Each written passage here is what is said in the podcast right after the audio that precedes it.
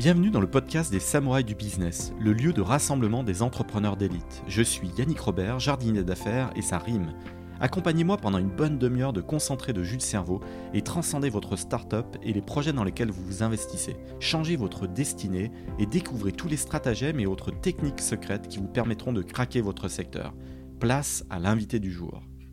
Bienvenue dans ce nouvel épisode des Samouraïs du Business. J'accueille Alain Staron, le CEO d'une super boîte qui s'appelle Artifil. Bonjour Alain. Bonjour Yannick.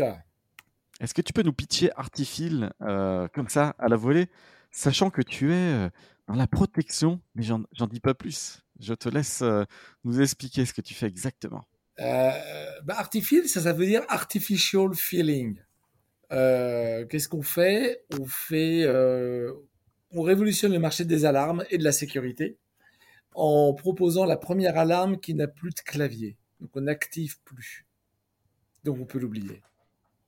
Un vrai ah, c'est bien. Oui, parce que c'est source de stress finalement.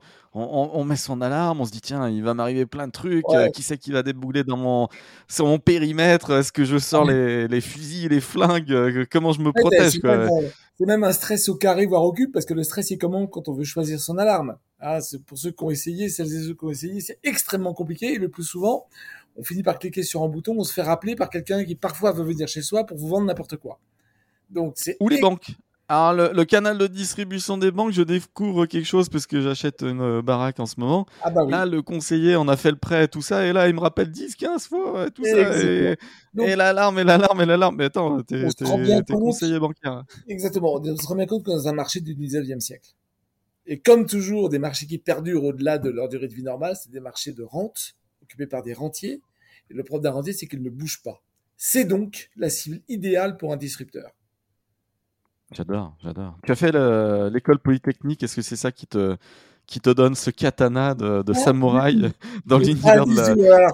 Pareil, parce que non, non, tout se disrupte, y compris l'X, donc euh, non, non, non, non, non. Euh, quand tu regardes les gens de ma promo, il y en a euh, la moitié qui avait 40 ans à 20 ans et l'autre moitié qui a toujours 20 ans à 40 ans. Voilà. Donc c'est bon, ça c'est plutôt de l'ADN, c'est comment on est fait et, et, comment on vit. Non non non non non non. Moi ce qui fait que je disrupte, c'est simplement que je ne peux pas envisager de faire le même travail que quelqu'un d'autre. Pourquoi? Parce que je pense que j'arriverai pas à son niveau. Donc, Intéressant. là, tu me scotches. Absolu. Non, non, mais c'est très sérieux, c'est très sérieux. En, termes de punchline, euh, déjà, on démarre bien ensemble là. Et donc, du coup, du coup, ma vie, mais ma vie entière, je l'ai passé à me dire euh, qu'est-ce que je peux faire de différent pour améliorer les choses? Si c'est pour faire pareil, ça sert à rien. Le gars, il fait ça depuis 5 ans, 10 ans. Je serai jamais à son niveau. Qu'est-ce que je peux faire de différent? Alors, euh, quand on est jeune, c'est marrant. Quand on est un peu plus vieux et qu'on arrive dans une boîte qu'on ne connaît pas, en disant tiens, je pourrais faire différemment, l'ensemble des gens te regardent en te disant euh, tu vas pas nous apprendre notre métier. Et vlan, c'est comme ça qu'on se fait disrupter. Exactement comme ça. Voilà. Je Alors, maintenant, rentrons dans qui s'appelle Autodisruption. J'ai deux secondes de promotion. Vas-y, vas-y. Autodisruption, c'est un bouquin que j'ai écrit parce que j'avais marre de vivre ça tout seul. Je me dis que je suis pas tout seul à vivre ça et que j'ai sûrement plein de collègues dans plein de boîtes qui souffrent comme moi de, euh, de gens qui leur disent euh, euh, parce que c'est comme ça, tu n'y connais rien, la vie c'est ça, ta ta ta ta ta ta. Et donc j'ai écrit un bouquin qui raconte toutes les occasions perdues de grandes boîtes de se disrupter, de s'auto-disrupter. Et donc et des boîtes qui se sont faites disrupter parce qu'elles n'ont pas vu le vent venir. Alors on connaît tous Nokia, on connaît tous euh, euh, Blockbuster, enfin Netflix qui a disrupté Blockbuster, qui est en train de disrupter Canal+, etc. J'en ai recensé une quinzaine et je démonte les quelques mécanismes euh, qui font comment ça marche, la disruption, euh, la désintermédiation, l'ubérisation, tous ces trucs-là. Et ensuite, pourquoi est-ce que ça marche? Donc les biais cognitifs qui font que eh ben, euh, quand on est quelque part depuis longtemps, on est et que ça marche bien, on a forcément un biais de confirmation, par exemple, hein, qui dit que, euh, eh ben, comme ça a toujours bien marché, ça va continuer à bien marcher. Et puis il y a le fameux biais d'exponentiel, hein, le fameux biais qui fait que euh, on s'est pas rendu compte que quand le nombre de cas Covid augmentait tous les trois jours, un jour, ça allait devenir vraiment beaucoup, beaucoup, beaucoup. Et ce qui fait le même biais d'exponentiel fait, que quand l'iPhone fait un million de ventes par an, eh ben Nokia qui en fait 300 millions la même année, il se dit circulaire rien à voir.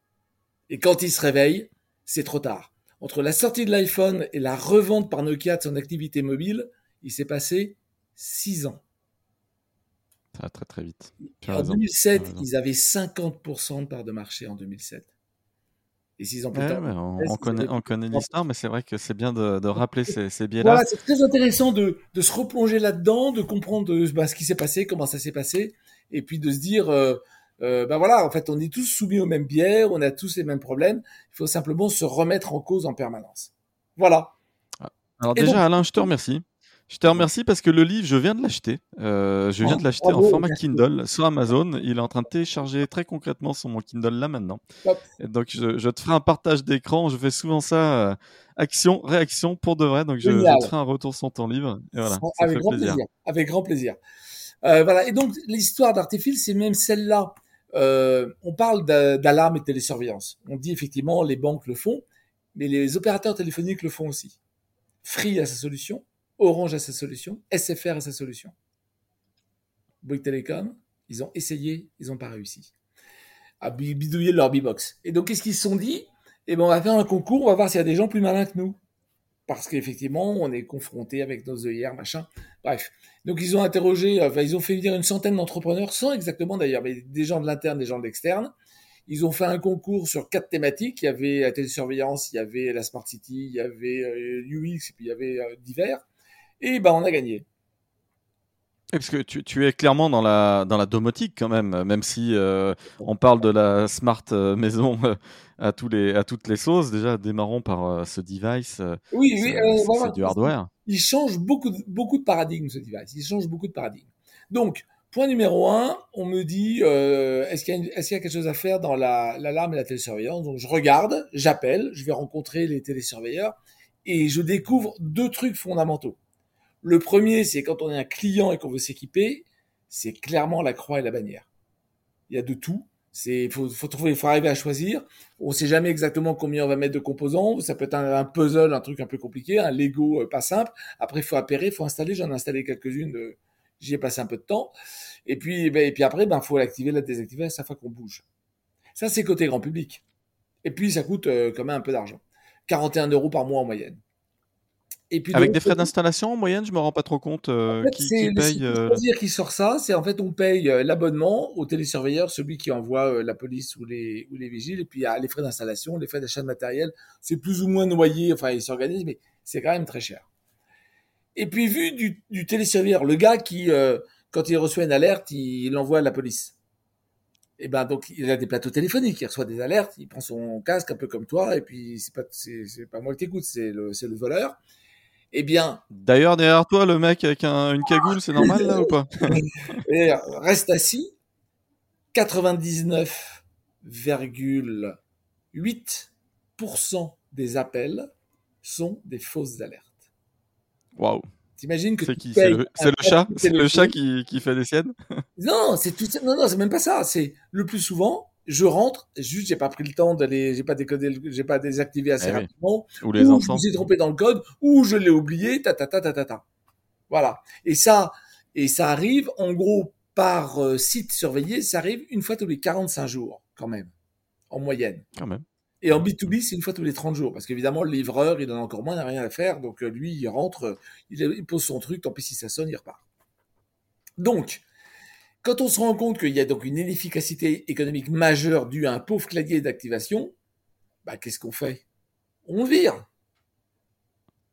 Bon, bah, quand on vire, et, on, relie ça avec son smartphone, avec euh, la capacité de communiquer euh, en Bluetooth ou autre.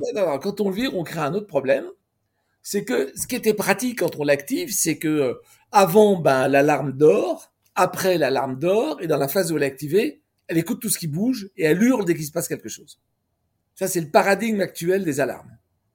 Il y a un avant, il y a une fenêtre d'activation, et puis il y a avant et après. Bien. Nous, on dit il n'y a plus de fenêtre d'activation. Elle marche donc tout le temps. La question devient comment fait-elle pour ne pas sonner tout le temps? Puisqu'elle va détecter plein de trucs.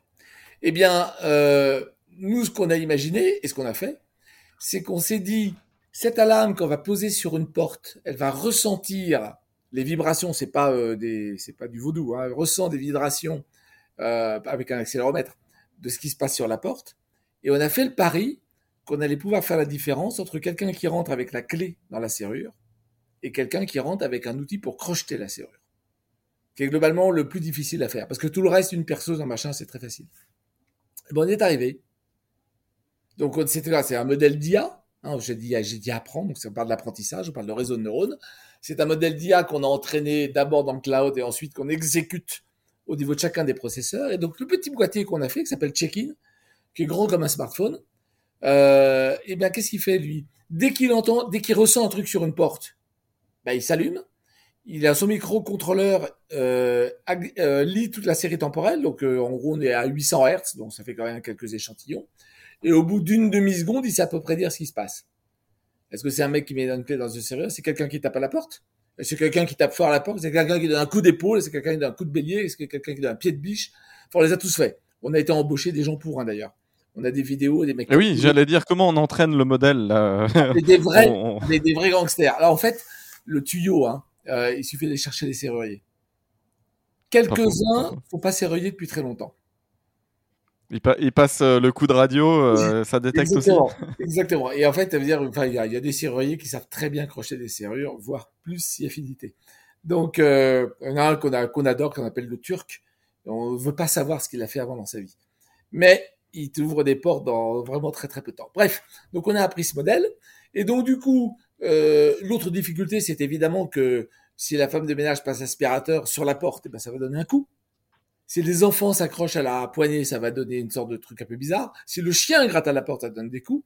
On a même eu le cas où c'était pour une maison, la Harley Davidson du voisin, quand elle se met en marche, fait vibrer la porte. Donc on a ah identifié tout ça. Donc on a en gros trois grandes catégories. Il y a des choses normales. Les gens rentrent chez eux normalement. Euh, ou bourrés, faut pas que ça soit trop bourré. Parce que si trop, trop, trop, trop bourré, on va finir par croire qu'il veut crocheter la serrure. Tu sais, le mec essaye, qui arrive pas, qui arrive pas, qui arrive pas. Au bout d'un moment, on dit, c'est un crocheteur de serrure. Donc, c'est, je, le dis d'entrée de jeu, c'est la limite de l'exercice. Mais bon. Au, moins, ça appelle peut-être le SAMU ou... ah, ça va donner un grand coup de sirène, donc ça va forcément le réveiller. Et après, il y a quelqu'un qui va lui demander, euh, t'es qui? Alors, si, on va bien voir comment il parle, quoi. Et voilà, donc, comment ça se passe? Euh, le système retient une voix une voix sort de ton device alors. C'est ça ah aussi euh, donc ça c'était l'idée initiale. Et puis après évidemment pour que ça marche bien notre device donc il reconnaît les trois types de, de, cas hein. il reconnaît des normaux des cas anormaux mais pas graves. Du temps de bruit enfin euh, tape etc et puis des, des cas anormaux. Toutes les tentatives d'intrusion possibles. Quand il voit quand il ressent quelque chose comme ça son haut-parleur intégré dit attention ce site est protégé merci de vous identifier vous vous identifiez soit avec le téléphone, soit en prononçant un code. Ouais. aussi un microphone. Première, première semonce. Voilà. Et si ça ne répond pas, à ce moment-là, euh, ça lance une sirène. Et ce que ça a enregistré quand le gars est en train de commencer à bricoler, ça l'envoie à un centre de télésurveillance euh, qui, lui, euh, écoute le bruit et appelle la police. Ok, très clair. Là, maintenant, je, je, vois exactement l'installation. Comment fonctionne maintenant ton, ton modèle euh, très précis? On, paye quoi? Euh, C'est quoi l'abonnement? C'est quoi le coût du device? eh ben Oui, ben, tu as raison de poser la question, il faut que ce soit très précis, parce que quand tu vas sur Internet, tu t'arraches les cheveux avant de comprendre ce qu'il faut faire. Donc nous, c'est très simple. Le prix conseiller public, c'est 389 euros. Dans 389 euros, tu as deux ans d'abonnement inclus à la télésurveillance, la connectivité et l'IA, parce que c'est une IA qui est à la fois dans le cloud et local, donc c'est de l'IA distribuée. Voilà. Et, ton acheteur, ton acheteur, c'est plutôt quelqu'un d'urbain, parce que dans les maisons, c'est souvent en fait les baies vitrées qui sont attaquées, mais dans un appartement, il n'y a qu'un seul point d'entrée, c'est la porte d'entrée. Donc, euh, Exactement. deux chiffres très simples. Quatre chiffres. Aux États-Unis, le taux de pénétration des alertes, des alarmes, c'est 20 et quelques pourcents. En Europe, c'est 6%. Donc c'est bien inférieur. aux États-Unis, 80% des gens habitent en maison. En Europe, 50%. Qu'est-ce que ça veut dire? Ça veut dire qu'on équipe ses maisons et pas son appartement. Et pourquoi? Et je le tiens maintenant parce qu'on discute avec tous les grands de l'alarme euh, en France qui disent aujourd'hui, pour une maison, c'est beaucoup trop cher et compliqué les systèmes actuels. J'ai une porte à protéger, qu'est-ce que je m'ennuie avec un capteur, une centrale, un clavier? Une sirène. Qu'est-ce que je m'ennuie? J'ai besoin d'un seul truc. Donc on a tout mis en un. Le boîtier inclut tout. Le capteur, la centrale, la sirène et le clavier, c'est l'IA qu'elle remplace. Comment tu te développes sur ce marché? Euh, Là, je parle du B2C euh, en particulier. Comment on crée la marque? Comment euh, Alors, grand on débat. se positionne où sur le marché? Grand débat que nous avons pour l'instant tranché en disant que nous ne ferions pas de B2C nous-mêmes. Ok. Donc, on discute avec les grands acteurs du B2C, que je peux pas évidemment nommer, mais enfin, tous les grands que, que, que, que tous les auditeurs vont pincher quand ils disent tiens j'aimerais bien mettre une alarme chez moi, et ben, ben ces gens-là sont en train d'étudier notre alarme pour la mettre à leur catalogue. Le truc est très simple. Hein. L'offre revendeurs. Euh, mhm. Appartement, elle sera en dessous, autour de 9,90 par mois. 9,90. C'est abattu. Tu t'es financé comment? Parce que hum, là, on parle de hardware, donc ça veut dire, et, tu nous as parlé de, de, de, cette phase de conception euh, assez complexe. Euh, ça coûte combien? Ou mais ça rentrait trop dans les secrets industriels mais ça se finance surtout comment? Parce que c'est pas si simple de trouver des business angels dans le clair. dans le hardware. donc la bonne nouvelle c'est que euh, moi j'ai pas eu cette idée comme ça. Moi j'ai travaillé sur commande. J'avais Bouygues Télécom qui qui disait je voudrais un système qui fait ça donc je dis bah très bien euh, moi je peux vous faire ça ça va coûter tant enfin c'est un business plan allons-y et donc Bouygues Télécom euh, avait à l'époque un, un, système que moi je trouvais assez malin surtout quand on veut faire de la disruption qui disait bah, il y a des gens qui savent faire des trucs que nous on sait pas faire en interne. On va les financer sous forme de, même pas d'incubation quoi. On est actionnaire minoritaire et on apporte du cash en compte courant. Bon. Super, ça, va être bien. Ça c'est très bien et euh, tant qu'il n'y a pas de, de, de, de pavé sur la route, ça marche bien. En l'occurrence nous, on savait à peu près ce qu'on allait faire, donc eux étaient très inquiets. Mais quand on leur a démontré que l'IA marchait, qu'on savait faire les choses, la première année en gros, ça s'est très bien passé. Euh, moi, j'avais été ultra, ultra ambitieux en disant 12 euh, mois après avoir démarré, je vends. Donc, euh, en janvier 2021, j'ai du PowerPoint. Je voulais en janvier 2022 avoir des pièces à vendre. Donc, c'était ambitieux. Mais surtout, quand j'avais fait le BP en 2020, je ne pensais pas qu'il y aurait une crise du composant. Ça, c'est totalement vrai. Sachant qu'en plus, tu t'attaches à faire du Made in France. Donc, il faut en plus convaincre quelqu'un de passer à l'échelle, parce que sur les phases de prototypage, les Français, ils sont un peu à la traîne et ah, c'est clair. ils ne ah bah, les prototypes, euh, je les ai fait faire en Chine, hein. enfin pour la partie plastique, la partie okay. rapide, enfin j'ai pas de solution, malheureusement. Mais non, simplement donc, euh, on fait un objet connecté et, et, dans un objet connecté, il y a un modem. Et le fabricant de modem qu'on avait choisi nous a planté en octobre a planté, ils disant je fais plus 30% et je donne plus 3 mois de délai. Ce que j'appelle planter. En gros, il avait des gros clients, des petits, on était un petit, il nous a dégoûté. Donc on a changé le fabricant de modem, mais on a tout repris à zéro parce qu'on a pris un nouveau modem. Fallait le, le, soft, le firmware du modem était pas sec. Nous, on n'était pas connecté, enfin on n'avait pas fait encore les intégrations, donc on a pris 3-4 mois dans la vie. Et en prenant 3 4 Parfois c'est un mal pour un bien, hein. on réfléchit un peu, on, on découvre son talon d'Achille et, et, on se renforce. Ah oui, puis oui, tout à fait. Et puis, euh, et puis honnêtement, euh, bon, je vais pas donner de nom pour pas froisser les gens, mais le premier modem, enfin, les gens, ils nous vendaient avec une couche de connectivité qui nous a, qui a été plantée dans l'alpha test pendant 11 jours. Tu vois, tu as une alarme qui marche pas pendant 11 jours. Je sais pas, je sais pas comment tu rases les murs, quoi. C'est, c'est pas simple. Donc, du coup. Petit, petit déni de service. ouais, exactement. Et puis, personne de téléphone. Enfin, je te raconte pas l'enfer que c'était. Non, mais ça, c'est plutôt bien, sauf que, euh, euh, avec notre investisseur, qui est Bouygues Télécom, une boîte établie, dont la culture est de faire des choses connues.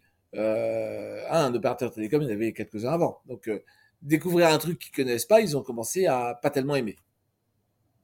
Et puis, ils ont découvert aussi au passage, j'arrive dire un peu avant quand même, que comme on fait du hardware avec la crise de composants, il faut préacheter les composants, donc j'aurai besoin de plus de trésor que prévu. Mmh Eux, ils avaient en tête un service de télésurveillance pour, pour contrebalancer ceux d'Orange, de Free et des autres. Et j'aurais vendu une boîte de hardware de tech. Donc c'était et d'ailleurs euh, euh, bon bref on discute aussi avec les concurrents de Bouygues Télécom. Je peux malheureusement pas donner de nom mais et et, et j'ai été obligé de demander l'accord à mon investisseur minoritaire, euh, enfin mon investisseur mais actionnaire minoritaire l'autorisation de discuter avec les concurrents, il a bien été obligé de me la donner parce qu'on voit bien qu'on est orthogonal à tout ça. Et donc du coup, j'ai bien pu financer la partie développement, prototypage, et là on arrive au seuil des ventes et euh, Bouygues Télécom se retire, donc je recherche de nouveaux investisseurs. Ok, je comprends. Ouais, donc il y a toujours un challenge en fait. Euh, on est toujours pas si loin de la réussite. Et puis, et puis voilà, il faut rebondir et faire le dos rond. Au bord du précipice. C'est comme tu dis, c'est on est sur une ligne de crête qui est toujours la même. Quand on fait une startup, je sais pas. Enfin bref. Donc voilà, donc, bah, écoute, c'est comme ça qu'on se fait la carapace. Hein ouais. à un moment, on aimerait bien se reposer aussi. est-ce que tu peux nous dire ta, roadmap euh, technique? Est-ce que y a, est-ce que tout est désormais euh, fait sur la table et, donc ça va être des enjeux de, distribution maintenant, des enjeux de financement, on a, on a compris, mais mais euh, maintenant c'est des enjeux de vente où il reste encore d'autres trucs à faire avec peut-être d'autres devices que tu aurais imaginé parce que tu sécurises là les portes d'entrée, mais il y a peut-être d'autres trucs à, sécuriser, je sais pas, hein, peut-être même euh, dans la mobilité, euh, dans la mobilité, il y a peut-être des trucs aussi, toi. Tu avais bien vu, tu avais bien identifié dès le début de, l'entretien. Euh, donc très classiquement, nous, passer cette première alarme destinée aux appartements, c'est un marché, on vise les marchés orphelins, tu sais, l'océan bleu, là où il n'y a pas encore les requins. Et là, on va rentrer comme dans du beurre parce qu'il n'y a pas de concurrent aujourd'hui. Ça, c'est cool. Euh, mais si on veut être crédible, il faut qu'on aille dans l'océan rouge. Et pour ça, il faut qu'on réponde au, au, comment on fait pour protéger les maisons. Et pour ça, il faut un deuxième type de produit. Donc, dans la roadmap, il y a un deuxième produit qui est un produit euh, qui répond beaucoup mieux à ce, qui sont, à ce que sont les maisons. Donc, c'est pas pour les portes ou les fenêtres, c'est pour des volumes entiers. D'accord Ça, c'est le deuxième produit. Je fais maintenant une aparté. Comme tu disais, on fait du smart home. Qu'est-ce qu'on fait, nous? Quelque part, on a un truc tout en un, donc qui ressent plein de choses et qui se connecte. Et qui, d'abord, qui ressent plein de choses, qui les, qui les comprend, qui les analyse, qui prend des décisions et qui se connecte le cas échéant. Donc c'est une sorte de gateway intelligente. Et donc tu peux imaginer dans le smart home, il y a des gens qui, il des gens qui nous disent, est-ce que avec ton capteur on peut allumer d'autres choses dans la maison, est-ce qu'on peut fermer les rideaux, est-ce qu'on peut de manière automatique? On a quand même le premier produit de la maison qu'on oublie. C'est-à-dire qu'il n'y a pas de clavier, il n'y a rien, tu pas, pas censé. T'oublies.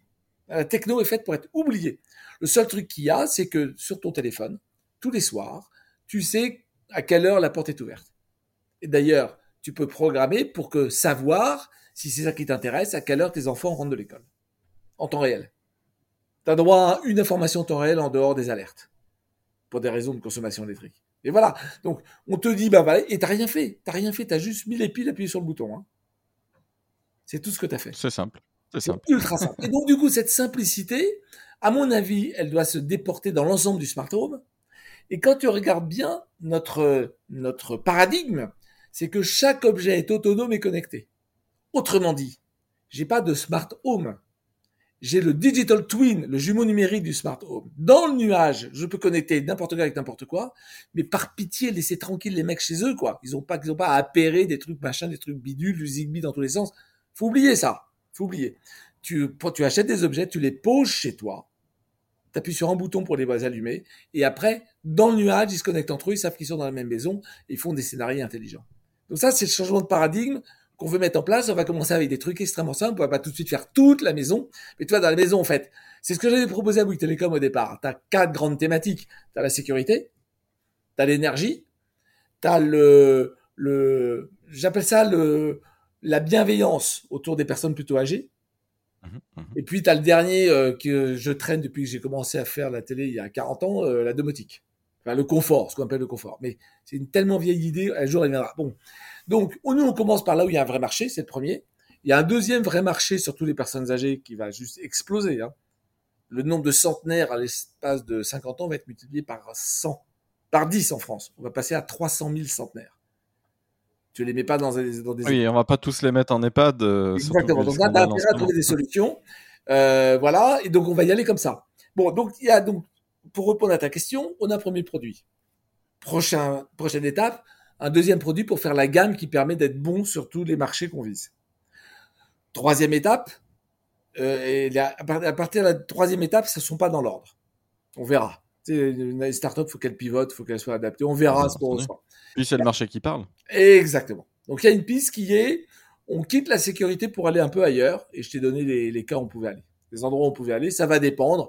Ça marche plutôt très bien. On a déjà des bonnes pistes dans des sujets très différents, dont évidemment je peux pas parler, mais qui permettent d'utiliser notre boîtier qui s'appelle Check-in pour euh, très fier du nom. qui s'appelle check-in pour aller au-delà de simplement la sécurité d'une porte. Et puis l'autre étape, donc je sais pas laquelle, la troisième, la quatrième, consiste à dire notre boîtier, tu as compris qu'il était, était, tout le temps allumé. Donc il capte tout ce qui bouge. Donc tu as déjà compris mhm. qu'en plus de la sécurité, il fait du monitoring, puisqu'il peut te dire quand est-ce que tes enfants rentrent de l'école. Mais comme il capte tout le temps tout ce qui bouge avec une précision élevée, on est à 800, on est à 800 Hz d'échantillonnage, eh ben, il sait dire si la même opération dans le temps commence à dériver. Il fait ce qu'on appelle la maintenance prédictive. Maintenant, tu prends ce boîtier, tu le mets dans un chip, comme ça. Je peux aller voir n'importe quel fabricant d'infrastructure, une tour, un pont, une porte, une serrure, une fenêtre, n'importe quoi. Je lui mets le chip dedans et il fait une infrastructure monitorée, sécurisée et maintenue. Comme on a des problèmes avec les ponts, euh, qui se posaient plein de questions suite au, au déboire italien. Ah il y a peut-être ah un marché là. Ah mais, en gros, non mais, en gros, quand tu fais ça, qu'est-ce que tu fais? Tu rends les infrastructures autonomes. Et ça, tu le liras dans mon bouquin. Un grand sujet. Moi, je, dans mon bouquin, il y a des trucs qui sont euh, marrants et puis tu peux ne pas croire parce que c'est clairement, je mets mes tripes sur la table. C'est les prochains paradigmes. Typiquement, le paradigme de la plateforme va finir. C'est quoi le paradigme d'après? Eh ben, après la plateforme, pour moi, c'est les essaims d'agents autonomes. Check-in est le premier. Euh, le paradigme de l'économie de l'attention va tomber. Ouais, alors là, je suis intéressé de savoir l'étape d'après. Mais il va, il va forcément tomber. Est destructive. Ah non, non, il va, il va tomber pourquoi? Bah, À cause des fake news, à cause de l'attention. Qui... Enfin, on voit bien qu'à un moment, on a... la fake news étant le, le, le, le point, le, enfin, le point cardinal à partir duquel tu commences vraiment à te poser des questions si ce que tu regardes a un sens ou pas, donc tu prends plus de décision. Mais la suite a déjà commencé. C'est la transaction machine to machine. C'est le, le, le, lave-vaisselle, le lave-linge Whirlpool qui commande tout seul sa lessive sur Amazon j'aurais craché commande que la lessive. Mais enfin bon. Donc, et donc à partir du moment où les objets savent commander exactement ce dont ils ont besoin, mais qu'est-ce que tu vas t'embêter à aller au supermarché pour acheter ta lessive? Enfin, marche la tête. T'es d'accord? Donc dans un premier temps, tu as des abonnements machin, mais moi si ma litière pour chat pouvait commander quand il n'y avait plus de litière, euh, ouh, je gagnerais du temps. Etc, etc, etc. Donc, bah, donc il y a un certain nombre de changements de paradigme. Pourquoi je te disais ça? Euh, et donc, un des changements de paradigme, c'est que les infrastructures vont devenir autonomes. Une nous sommes, nous avons, euh, tu vois, la planète, hein, on l'a, on l'a euh, humanisé, c'est-à-dire qu'on a posé plein d'infrastructures dessus. Mhm. D'accord? On les allège de plus en plus. Typiquement, on est en train de supprimer les phares qui bordaient nos côtes parce qu'on met un triple GPS dans les bateaux et donc la sécurité est suffisante, on vire les phares. Donc on, commence à réduire un peu l'empreinte. Quand on aura des voitures volantes, on arrêtera d'être du bitume. On voit bien que tout ça, va, tout ça, va, dans ce sens-là. Euh, et quand on pourra mettre des panneaux solaires sur tous les toits, on va arrêter d'avoir des grandes centrales, y compris de panneaux solaires d'ailleurs. On, va, donc, on est en train de réduire cette empreinte, mais néanmoins, toutes ces empreintes sont des infrastructures. Et j'ai pas compté combien d'humains étaient esclaves des infrastructures au sens où devaient les maintenir, les réparer, les entretenir, les surveiller. Et c'est phénoménal. C'est-à-dire que on a construit un vrai cocon pour vivre tranquillement, mais ça nous coûte en nommant de maintenance et de surveillance et de etc. une ressource folle. Ce que je dis, c'est va dans un monde où ces infrastructures sont de plus en plus autonomes. Quand j'étais chez Vodia, j'avais une idée toute conne. Hein. Euh, tu, tu mets un petit drone dans les canalisations. Le drone, il se déplace tout le temps. Bah, il voit bien où sont les fuites avec sa petite caméra. Bah, pour peu qu'il ait un peu de résine, il la répare tout seul. Et ben, t'as gagné les mecs qui écoutaient les fuites, les mecs qui faisaient des trous, les mecs qui les réparaient. Tu répares la fuite de la. Ouais, ouais, le, on bloque la route pendant 10 jours. Euh, on, vient avec une petite euh, mini pelleteuse. c'est là que, c'est là que j'ai commencé à développer ces idées. Je, j'étais dans une boîte dont le job était d'être esclave des infrastructures. Enfin, c'est juste, je suis à la merci des infrastructures. Je, juste, je prie que ça tombe pas. Et donc, plutôt que de prier, je travaille pour qu'elle ne se casse pas. Tu vois? La question derrière, c'est hum, le temps de mise en application, parce que hum, ben, on voit, c'est un peu ça le problème. La, maison connectée, par exemple, très objectivement, on en parle devant, depuis plus de dix ans. Euh, oh, plus Il y a déjà des solutions, ouais, mais c'est toujours pas vraiment implémenté. C'est-à-dire si je si je fais le tour de de mon pâté de maison là, si je prends 100 maisons au hasard je pense qu'il y en a peut-être même pas une euh, vraiment connectée, tu vois ce que je veux dire? Oui, mais parce qu'il n'y a pas de vrai service. Donc, donc, en gros, il faut avoir une vision. Euh, pourquoi il faut avoir une vision? Bah, je sais pas. Mais moi, je me dis qu'il faut avoir une vision. Je sais que dans mon équipe, ils sont vachement, enfin, pas rassurés, mais ils sont emballés par le fait qu'il y ait une vision. La vision, c'est un driver, c'est une énergie, c'est un truc positif qui pousse les gens à aller quelque part. Et en plus, c'est un truc organisateur. on sent que tu es animé là, ça, ça, fait plaisir à. Tu donnes pas juste du chocolat à tout le monde, même si je suis adepte du chocolat management, mais tu, tu organises l'énergie de ton équipe. Bien. Donc ça, tu une vision. Après, faut l'exécuter. Et puis, si tu veux pas décevoir, faut avoir des choses concrètes. Il s'agit pas de dire dans 10 ans, dans 10 ans, dans 10 ans, parce que dans 10 ans, on sera tous morts. Enfin, N fois 10 ans, on sera tous morts. Donc, il s'agit d'avoir des cas concrets. Et très clairement, quand j'ai dit à, à Bouygues j'allais faire mon projet, je l'appelais le Cocoon. La maison, la maison bienveillante qui fait tout. Donc, la sécurité, les quatre trucs dont je t'ai parlé, l'énergie, tout ça. Je dis, il faut bien commencer par quelque chose. La domotique, c'est le dernier. Moi, j'en faisais quand j'étais chez Thomson dans les années 1980. Ça ne rajeunit pas. Euh, donc, tu vois, ça, je sais que, je sais que c'est clairement un faux ami. Euh, la sécurité, c'est un vrai business qu'avait identifié comme très bien. Je pense que l'énergie, c'est un sujet sur lequel il va falloir aller vite, et les personnes âgées aussi. Donc, si tu veux, j'en ai trois. Et puis, pareil, tu es agile, tu débarques par où tu veux. Mon histoire de chip, mon idée, c'est de trouver des acteurs des infrastructures preneurs et j'en ai déjà identifié quelques-uns, je ne peux pas en parler parce que c'est un peu tôt, mais qui, à leur échelle, alors c'est des grosses, grosses, gros GCL, je parle de géants mondiaux, euh, ben, c'est plutôt pas mal d'avoir un truc qui vit tout seul. Donc, tu une armada de gens, de techniciens, d'opérateurs qui sont là pour les surveiller, les maintenir, etc. Et donc, je vais démarrer petit à petit. Euh, la vision ultime, c'est euh, il n'y a plus d'humains pour gérer les infras. On vit sur une terre où la partie technologique est autonome. Du coup, ça nous libère. Euh, ça, je ne sais pas si je le verrai. Mais en tout cas, j'ai le, l'intuition que ça peut se produire. Et, et, je travaille dans cette direction. Très modestement, attends, je fais un petit boîtier pour poser sur ta porte. Hein. On est très très loin de la vision que je viens de décrire. Mais ce petit boîtier que je peux poser sur ta porte, au prix où on le vend, euh, on est en train de. Non, mais ton, go-to-market, je le comprends parfaitement. Je te challengeais juste pour savoir s'il y a d'autres verticales comme ça pour, pour faciliter les, les, premières ventes. Je vois le superbe succès de Abus qui est allemand et qui, lui, euh, a son. J'en ai acheté un d'ailleurs euh, à l'Abus SmartX dans l'univers de la protection, on n'est pas dans l'univers de la maison. Là, on est dans l'univers de comment je protège mon vélo avec euh, euh, une batterie électrique généralement, donc il vaut un peu plus cher et, donc euh, il capte un peu plus, il a une alarme. Je me dis, tiens, vu que là, tu as, de l'intelligence embarquée, il y a peut-être une capacité à, produire un, beau device et tout. Peut-être qu'il y a d'autres verticales comme ça, faciles à toucher, où il y a un gros besoin et, où, bah, l'évangélisation est faite. Tout à fait. On a regardé un petit peu les objets mobiles. Et en fait, on trouve que le marché est assez encombré. on n'ira pas très très. On, a des atouts à jouer, hein, mais euh, il y a quand même déjà du monde et on voit que c'est pas. Euh, enfin, voilà, c'est pas forcément gagné. Euh, bon, je peux pas tout te dire sur la réflexion, mais on a une piste pour y aller qui va. Il faut qu'on attende un tout petit peu. Il faut qu'on fasse un, saut technologique, un petit saut technologique. voilà, on va y aller, mais pas tout de suite. En fait, pour y aller, j'ai besoin d'être suffisamment différent des autres. C'est toujours la même histoire. Ça m'intéresse pas de refaire un énième abus ou ce que tu veux, ça m'intéresse pas. Je serais moins bon qu'eux. C'est même pas que ça m'intéresse pas, ce serait criminel ou je dépenserais plein d'argent de mon actionnaire pour rien. Donc. On a beaucoup parlé ces dernières semaines euh, d'un use case, on va l'appeler comme ça, d'une situation un peu atypique, euh, les squats. Les squats, euh, il y en a plein. Comment on s'en protège? Et justement, ça peut arriver sur une maison secondaire, ça peut arriver un peu partout. C'est aujourd'hui, euh, aujourd'hui, quand on en parle, et ça c'est la première des choses qui viennent à l'esprit. Et les mecs disent, est-ce que je peux en acheter?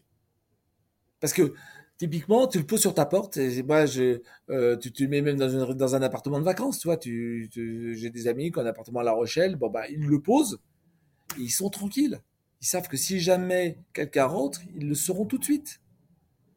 S'ils rentrent avec les clés, ils seront le soir. Donc ils sauront si la femme de ménage est venue avant qu'ils arrivent. Si quelqu'un rentre sans les clés, ils le savent immédiatement. Et le télésurveilleur le sait en même temps qu'eux pour pouvoir avertir la police. Alors le squat, c'est un vrai gros sujet. J'ai regardé le nombre d'appartements vacants à Paris. Tu pleures. Enfin, c'est des centaines de milliers. Donc, euh, Donc après, c'est compliqué à atteindre parce que tous sont pas sous mandat. Enfin, voilà. Mais mais on discute avec des grandes grandes foncières immobilières. C'est ce que j'allais dire. Le marché des foncières, là, il y, a quand même peut-être de la de la demande. ben, la bonne nouvelle, c'est qu'on teste la semaine prochaine sur un des plus gros. Surtout que là, il y a du levier, là. Ah, il y a des budgets, il y, a tout. Ils sont un peu lents à la détente, mais ça y est. Donc on commence à, à tester et on est content parce que c'est l'un des plus gros. Dans trois ans, fin 2025, tu, tu vises quoi, Alain? Ta médaille d'or. Tu... Et là, je parle bien de chiffre d'affaires, de, de, sous. Euh, ah, toi, je parle plus, je parle plus de produits. Euh, tu, tu, cognes, tu cognes quoi comme, euh, comme on serre euh, on sera, tu vois, j'aime pas regarder aussi loin que ça. Je devrais, hein, c'est un business plan, on fait à 50, ta, ta, ta, ta. Mais... Ah, j'ai dit 3 ans, au milieu, tu vois. Ça laisse le temps de finir ah, quelques devs. Oui, ben, on sera ouais, entre 15 et 20 millions dans 3 ans. Joli. Joli. Surtout que ton, ton marché est large. Et tu sais quelle est la bonne nouvelle? La moitié de ses revenus seront de l'abonnement. Oui, donc avec du récurrent, euh, quelque chose de après, euh, après, je pars en vacances, quoi. Ah, je déconne. je me vois pas. Tu peux, tu peux revendre. Tu peux faire un exit euh, rapide dans Absolument. ces cas-là. Absolument. Absolument. Quand tu te lèves le matin, Alain, là, c'est quoi qui te fait vibrer? J'ai perçu, j'ai perçu ce côté visionnaire et mais très concrètement, là, tu t'es levé euh, un 23 juin 2022. je voudrais comprendre pourquoi le firmware V5 du modem qu'on a marche pas. Ah, plante le modem une fois par hasard. Un bon bug, un bon bug comme on les aime. Euh, oh, Qu'est-ce qui se trame sous la machine? tout de suite. C'est mon, c'est ma top priorité du moment. C'est euh, euh après, après, moi, je, c'est, c'est, en fait, c'est mon dada, c'est que je regarde ce qui m'entoure comme si j'étais un martien. Et je me dis, mais pourquoi? J'ai fait ça toute ma vie. Hein. Mais pourquoi? On sent, on sent que c'est un process euh, et, interne. Et je me dis, mais, du coup, il y a des trucs débiles. Euh, enfin voilà quoi. Donc, euh, ce qui me permet de d'être assez rapide dans tout ce qui est disruption, parce que j'hésite pas à dire, mais pourquoi c'est encore comme ça? Je sais qu'il y a beaucoup de caves à Paris qui sont régulièrement visitées. Est-ce que c'est un use case voilà pour toi? Absolument. Et le problème du cave, c'est que c'est un use case où je n'ai pas un go-to-market facile parce que euh, les syndics, il y en a 2000 en France. Euh, donc c'est pas c'est pas c'est pas simple. J'ai pas trouvé. Les bateaux, on a trouvé un super go to market parce que les bateaux qui sont à l'encre, il y a plein de bateaux qui naviguent jamais. On a trouvé un super euh, go to market, un, voilà, un moyen d'y accéder. Euh, les caves, je sèche encore. Je sèche. Un truc qui est sympa aussi avec d'autres produits, on rentre un peu dans les détails, mais comment est-ce qu'ils se connectent? Ça a été faisait partie des débats avec notre actionnaire. Il hein. faut revenir euh, en 2020 lorsqu'on présente notre business plan, où j'ai dit à Bouygues Télécom que bah non, on n'allait pas utiliser Obgenius. Ah Et si vous voulez qu'on dise Obgenius, je ne faisais pas le projet. Donc, euh, en fait, on a, avec Mickaël, mon associé, euh, on était chez Veolia. chez Veolia, ils font des compteurs d'eau connectés. Donc, en 2000, ils avaient racheté une boîte, Home Rider, et puis, ils avaient développé un protocole. C'est ce protocole aux bandes libres. Il y en a un paquet. Tu utilises euh, des bandes libres et puis tu envoies euh, des messages de plus en plus courts. Tu fais un peu l'impasse sur les accusés de réception pour gagner du débit et puis globalement, ça marche. Tu vois? Bon. euh, et pour Suez, enfin Suez avec Ondeo a fait la même chose. Donc en 2000, avant, tu avais les opérateurs télécoms qui te pétaient des cartes SIM, qui te vendaient ça 10 euros par mois. Enfin, c'était euh, impossible. Et ça consommait deux piles par nuit. Donc, ça ne pouvait pas marcher dans un compteur d'eau. Donc, le, le, machine to machine, en fait, était réservé aux trucs euh, branchés sur le secteur, tu vois, les distributeurs de canettes de coca, enfin, trucs comme ça. Bref. Donc, en 2000, tu commences à avoir euh, des gens qui sortent des solutions pour des réseaux diffus, tu vois, des compteurs d'eau, tu en as partout dans une ville, euh, pas forcément très facilement accessibles. Et puis, tu mets un réseau d'antennes, et puis tu remontes des données à très faible débit, parce que tu as besoin d'un compteur par jour, c'est pas la mer à boire, sans jeu de mots. Et donc, et après, tu remontes ça, et voilà. Ça a duré une petite dizaine d'années. Et puis en 2009, il y a un gars qui s'est dit, mais euh, ce qu'ils font pour l'eau, je peux le faire pour tout. Donc moi, j'ai pas de use case, mais j'ai une idée. Et puis je vais mon idée. Il a levé 100 millions d'euros. Il s'appelle Sigfox. Et il s'est dit, en plus, je vais faire ça dans le monde entier. Alors lui, il avait pas de use case, euh, mais de l'argent, donc il a monté un réseau. En 2009, qu'est-ce qui s'est passé juste après? C'est quand même Sigfox, un gars qui fait des télécoms. En France, on a quand même un certain nombre de gars qui font des télécoms, qui pouvaient pas avoir ça d'un bon oeil. Donc les trois opérateurs télécoms. Oui, parce que là, on parle du réseau LoRa aussi. Euh, Exactement. C'est juste après. Donc ils se sont dit, nous, on n'a pas de use case spécifique, on n'a pas les poches aussi profondes que Sigfox, mais on a des points hauts. Donc on va mettre des antennes des bandes euh, réputées libres et on va inventer. C'est le même standard tout ça. C'est eux ils l'ont appelé LoRa. En gros, c'est le même protocole. Hein, c'est bas débit, longue portée. Bien. Euh, et donc ils ont sorti des trucs comme ça. Euh, et donc, mais tout le monde utilise la même bande passante. Faut imaginer que si tu es à Lyon et que tu as ton compteur d'eau qui est connecté, si en même temps il y a un grutier connecté, donc euh, Veolia, au si tu as un grutier qui est connecté en LoRa et tu as un, un compteur de gaz Suez connecté également en ce que tu veux, enfin en Ondeo, tous les trois prennent la même bande passante et tu écroules le gars. Tu écroules le truc. Ça ne marche plus. C'est dramatique d'avoir vendu des contrats avec la qualité de service quand tu peux pas la garantir, quand même.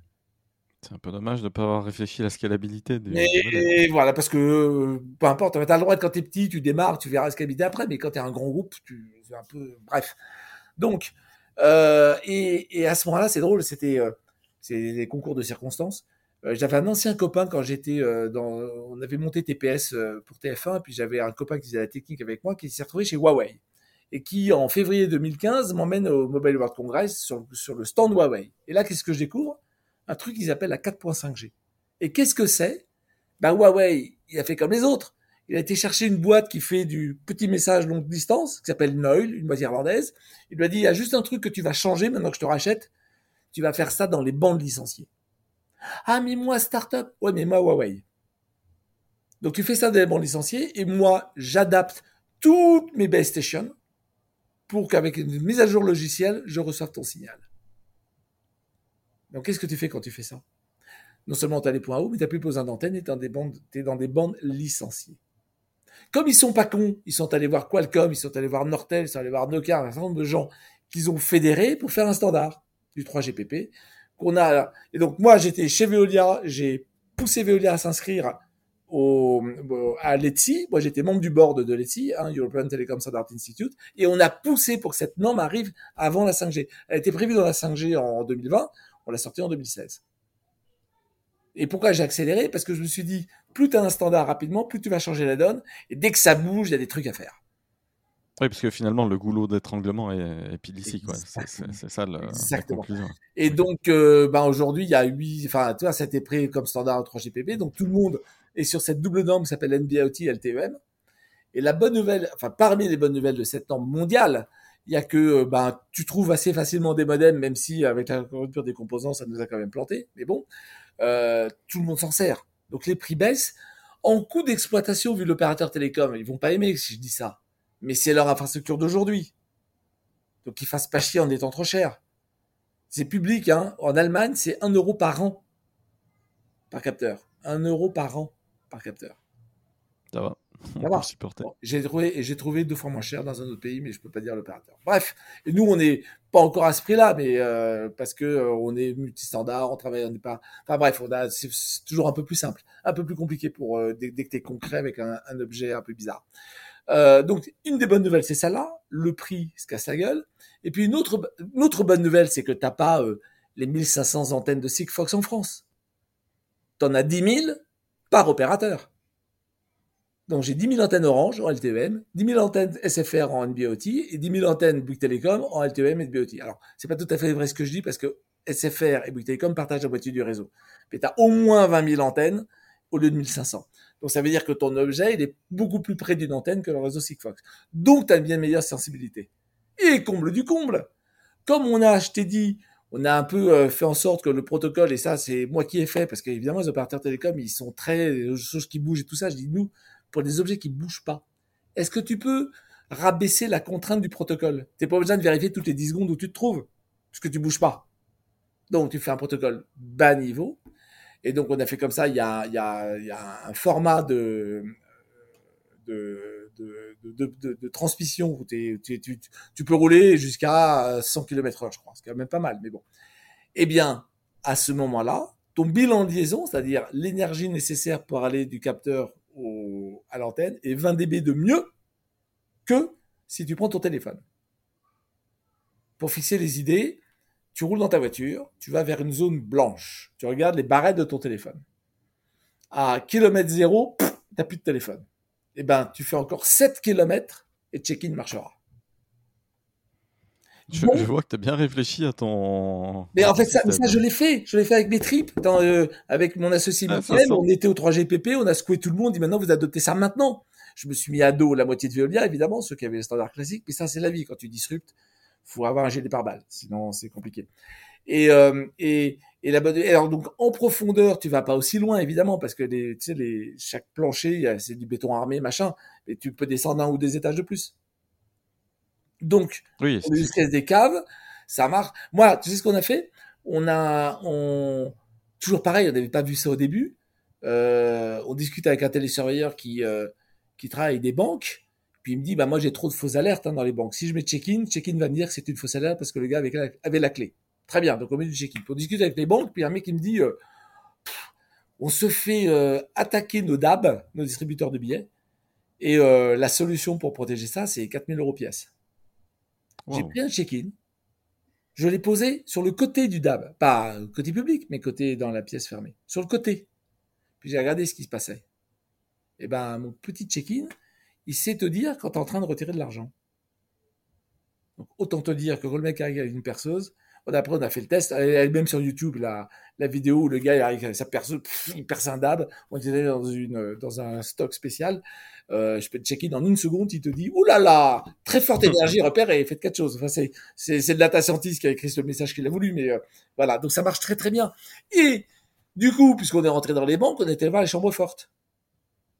Au sous-sol, une porte. Qui existe encore, hein il, y a, il y a encore de l'activité. On dépose euh, quelques petits lingots. Hein une porte qui est grande comme ça, épaisse comme ça, pardon, épaisse comme ça.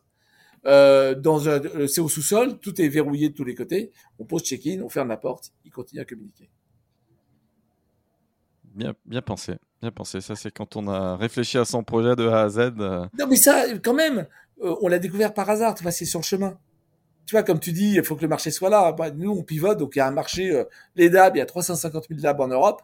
Même si on n'en fait plus beaucoup, il y a quand même 350 000 à protéger. Donc 350 000, euh, soit, je, serais content. J'ai pas mis ça dans le BP, hein. Mais euh, voilà, parce que je ne savais pas à l'époque. Bah écoute, Alain, Alain, on a atteint les, trois quarts d'heure d'épisode, ce qui est le, format de, de, l'émission. Mais un, je te remercie déjà pour ce transfert d'informations hyper instructif. Euh, on sent que tu es très en amont de phase sur plein de, plein de sujets hyper tech. Donc, bravo. Merci beaucoup. Bravo pour cette passion. Et, deux, bah, j'ai hâte de savoir, j'ai hâte de suivre Artifield, de, de savoir quand tu cogneras les, les 10 millions de chiffres d'affaires, espérons-le du coup d'ici 2025. Et je te souhaite vraiment plein de bonnes choses là, pour ton, ton go-to-market. Ça donne envie d'être essayé. Donc, euh, Génial, bah écoute. Et puis message, euh, on est écouté par plein d'investisseurs, message aux investisseurs. Euh, vous avez aimé l'énergie positive de Alain. Là, on, sent que tu maîtrises ton sujet. C'est peut-être l'occasion de rentrer dans une belle aventure avec du vrai hardware. Ça fait la différence. C'est une douve protectrice. Hein, Et je peux même dire un truc un vrai device. sur le hardware, si on a juste encore 15 secondes. Un autre des changements de paradigme que je mets dans mon livre, le service va vers l'objet. Tu vois, c'est le edge. Ça veut dire que si tu fais que du logiciel sans t'intéresser au hardware, tu risques de te retrouver sur burn-out.